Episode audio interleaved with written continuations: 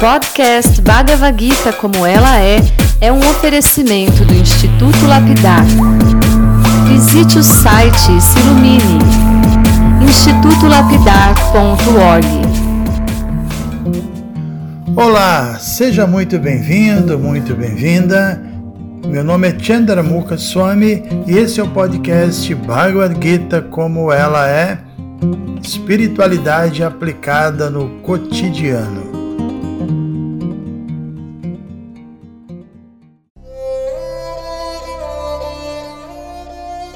Ok, amigos e amigas, muito bom dia. Hoje vamos falar sobre mais duas das qualidades do yogi devoto, conforme enumerado por Krishna no capítulo 12. Né? Lembrando que a gente ainda está comentando os versos 13 e 14. E para a gente não se perder, eu vou ler novamente esses dois versos e assim a gente vai poder fazer uma, uma espécie de checklist né, do que a gente já comentou. Então vamos ler agora os versos 13 e 14. Aquele que não é invejoso, mas é um amigo bondoso para todas as entidades vivas, que não se considera proprietário de nada está livre do ego falso, que é equânime tanto na felicidade quanto na aflição, que é tolerante, sempre satisfeito, autocontrolado e ocupa-se em serviço devocional com determinação, tendo sua mente e inteligência fixas em mim, semelhante devoto me é muito querido. Ok, né? Só nesses dois versos podemos listar aqui uma, duas, três, é, acaba sendo dez qualidades maravilhosas, né?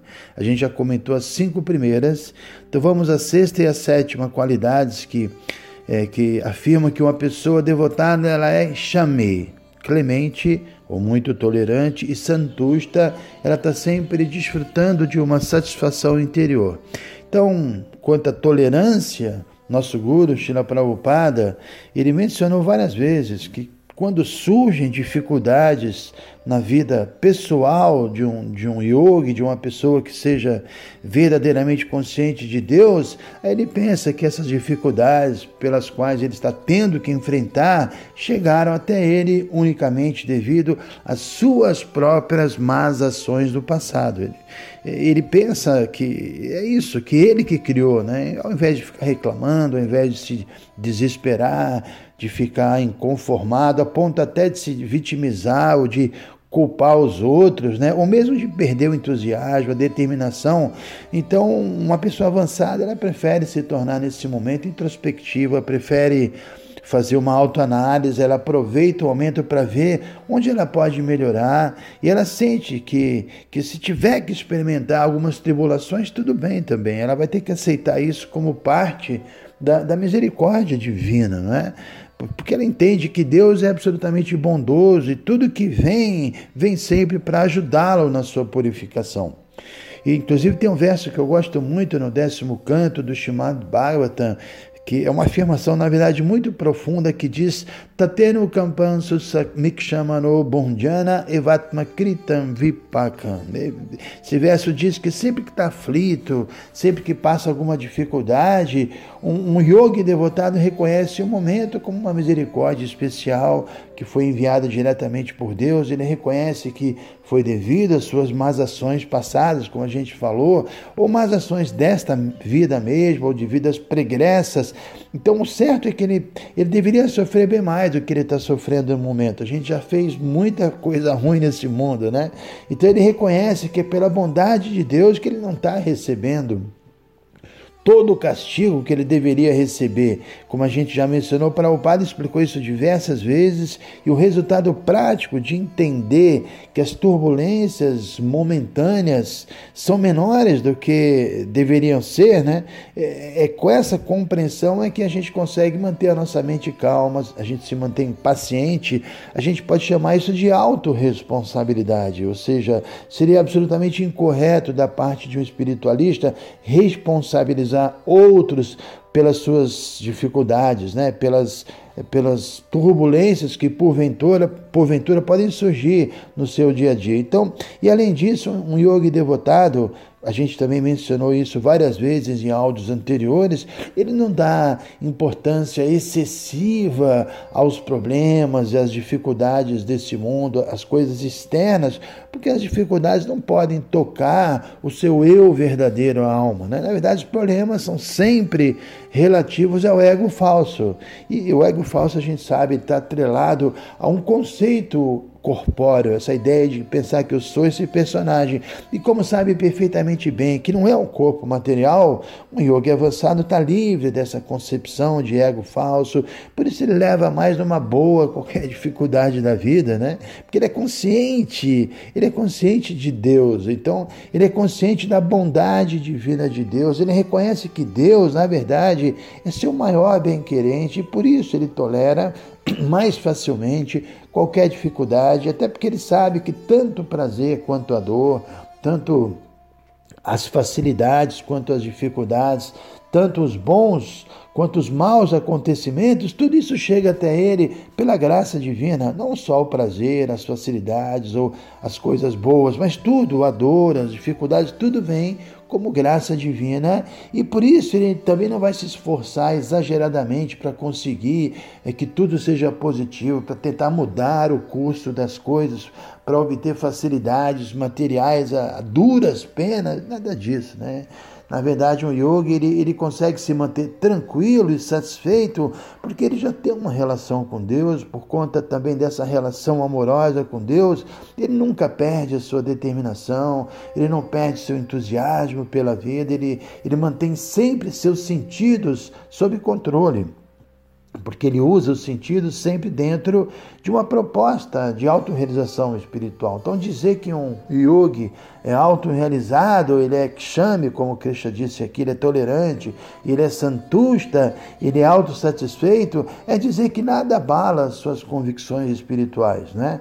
Nem as dificuldades ou obstáculos no caminho, nem se ele tem que ouvir argumentos de pessoas iludidas materialmente, argumentos falsos, nada disso é, demove ele da sua determinação. Ou seja, nada e ninguém consegue dissuadi-lo, desviá-lo ou perturbá-lo da sua firmeza na vida espiritual. E essa qualificação específica, esse, o fato do espiritualista avançado não se abalar, isso é tecnicamente chamado de dhira. É uma palavra que costuma ser traduzida como sóbrio, como ponderado, como estável. Krishna falou várias vezes essa palavra na Bhagavad Gita, especialmente no capítulo 2. Inclusive, ele descreve o Stita Dhira Muni, que é o yogi cuja mente está totalmente fixa, Stita, está completamente ali né, no, no, no Samadhi, em transe, e que não se perturba. Né? Inclusive, existe também um verso muito belo no finalzinho do, do capítulo 2, que compara essa pessoa dira, essa pessoa sóbria, ao oceano. O verso diz que enquanto uma pessoa está nesse mundo material, vai ser natural que a mente, que a mente queira produzir fluxos de desejos, né? Isso é incessante, a mente ela funciona dessa maneira, mas inclusive Krishna compara isso aos rios que desaguam no oceano dia após dia, ininterruptamente, mas assim como o oceano recebe esse, esses rios, está sempre sendo enchido, mas permanece calmo, o Dira é aquela pessoa que é capaz de não se perturbar mesmo que sua mente insista em produzir desejos. Né? E, aí Krishna conclui esse verso dizendo que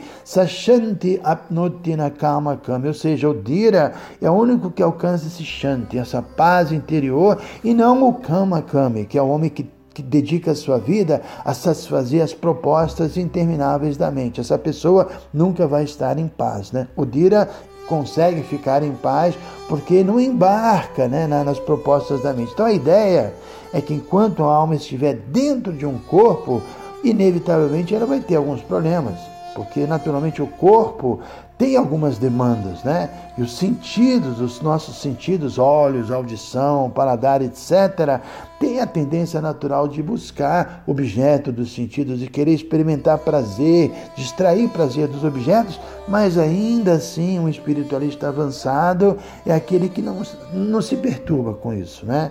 E a causa dele não se, se perturbar, dele manter a sua sobriedade, é que ele está experimentando uma satisfação interior completa. E essa satisfação interna, que no verso de hoje é chamada de santusta, faz uma alma autorrealizada entender, e mais do que entender, e sentir também que ele não precisa de nada. Ele sabe que, que se ele agir sempre em consciência de Deus, Deus vai providenciar para que as suas necessidades materiais básicas sejam satisfeitas. Né? Isso várias vezes Prabhupada explica na Bhagavad Gita que a gente não tem que se preocupar. Naturalmente as coisas acontecem se você honestamente está focado na vida espiritual. Por isso o verso que eu citei aqui agora do oceano, diz que o yogi devotado é assim mesmo, ele é completo em si mesmo, como o oceano. Nesse caso, mesmo que sua mente crie alguns desejos temporários, isso não vai desviá-lo, não irá transbordá-lo, né? Por exemplo, você está na estrada, aí tem um monte de outdoor dizendo compre isso,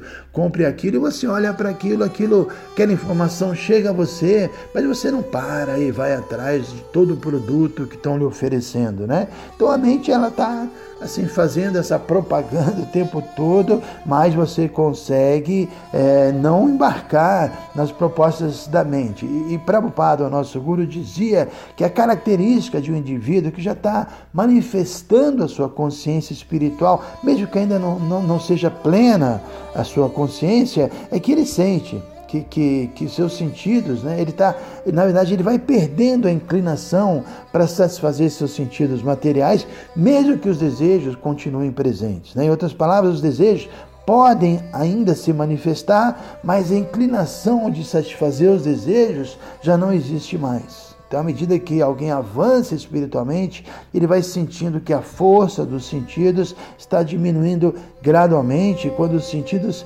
revelam interesse por coisas mundanas, a yogi pratica o que Patanjali chama no seu Yoga Sutra de pratyahara, que significa recolhimento dos sentidos. Né? Então, essa é a diferença entre o yogi avançado e um yogi neófito. O neófito é aquele que não consegue essa façanha de recolher seus sentidos. Só aquele que já obteve já tem mais maturidade nas suas práticas é que consegue isso. E há muitos versos na Bhagavad Gita que Krishna fala desse recolhimento dos sentidos, né? Por exemplo, ele, ele compara o yogi com a tartaruga. Ainda no capítulo 2 ele diz: Yada sanharate chayan kurma anganiva sarvashaha. Kurma é tartaruga. Ele diz: Kurma anganiva sarvashaha indriyani indriyartibhyasta se apragya pratishtita. Ou seja, é, aquele que é capaz de retirar seus sentidos dos objetos dos sentidos, que ele retira, não é? Ele diz como a tartaruga recolhe seus membros e entra para dentro da carapaça. Então essa pessoa para guiar para ela está fixa em consciência espiritual. Essa é a prova, né, do do, do yogi avançado. Então, a característica marcante de um yogi autorrealizado é essa sua incrível capacidade de usar os sentidos unicamente dentro de um plano que ele já pré-estabeleceu. Porque na vida espiritual deve existir um plano bastante claro, bastante definido, e a Bhagavad Gita ajuda a pessoa a entender esse plano e a fixar esse plano na, na sua mente. Né? Então, enquanto os sentidos eles vão propor alguma coisa fora desse plano que você já pré-estabeleceu, mas quando você percebe isso, você tem que se empenhar e não permitir que isso aconteça. Isso tecnicamente se chama tapas ou tapácia, austeridade. Né? E quem consegue essa façanha, quem se torna austero e consegue recolher os sentidos, ele é chamado de Goswami. Goswami é o senhor dos sentidos. Nesse mundo, principalmente nessa atual era, é muito raro encontrar um verdadeiro Goswami, uma pessoa que, que exerce controle dos sentidos. A grande maioria está na categoria de godaças são servos dos sentidos. Né? Os godaças são aqueles que seguem tudo aquilo que os sentidos ditam, são aqueles que obedecem os sentidos. E o que essa maioria de pessoas não entende é que os sentidos são como serpentes venenosas. As escrituras comparam os sentidos às serpentes, né? Os sentidos querem agir bem à vontade, sem a menor restrição, mas um yogi é comparado a um encantador de serpentes que nunca permite que seus sentidos, serpentes, ajam independentemente. No, no, seu Yoga Sutra, Patanjali fala sobre yamas e sobre niyamas. Né? Yamas são restrições que precisam ser executadas, enquanto niyamas significa algumas ações positivas que precisam ser observadas. Então, a não ser que alguém seja capaz de seguir yamas e niyamas, as restrições e as observâncias prescritas, a menos que ela siga isso, ela não vai ser capaz de, de abandonar o gozo dos sentidos e não vai conseguir se firmar na vida espiritual e não vai avançar no yoga.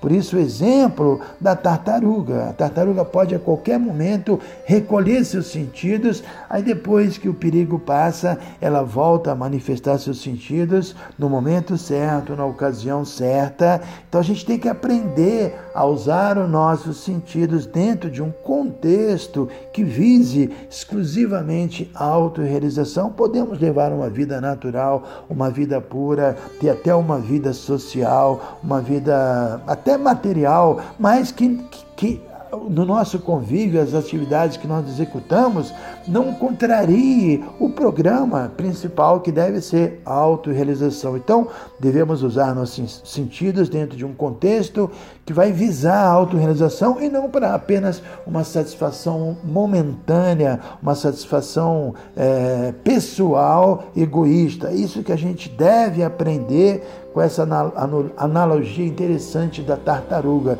E o conhecimento espiritual, ele cria essa carapaça, né? A tartaruga tem uma carapaça e ela consegue se proteger. E o conhecimento transcendental, ele cria um, um escudo protetor na pessoa. E aí ele consegue entrar para dentro de si e se manter ali absorto né, na vida espiritual, recolhendo seus sentidos.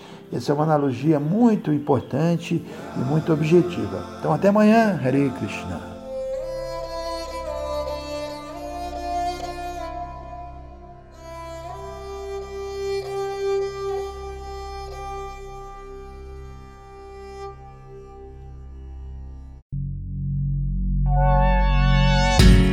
Se você se interessa por este conteúdo, não deixe de fazer o curso Bhagavad Gita para iniciantes com Chandramukha Swami. Para você se informar, é só entrar no site institutolapidar.org. Você vai ver que é um curso completo. Você vai estudar todos os 700 versos e vai entrar nos principais elementos filosóficos da Bhagavad Gita são bem mais de 100 horas de estudos. Você pode assistir a hora que quiser e quantas vezes quiser. Dá um pulinho lá então. institutolapidar.org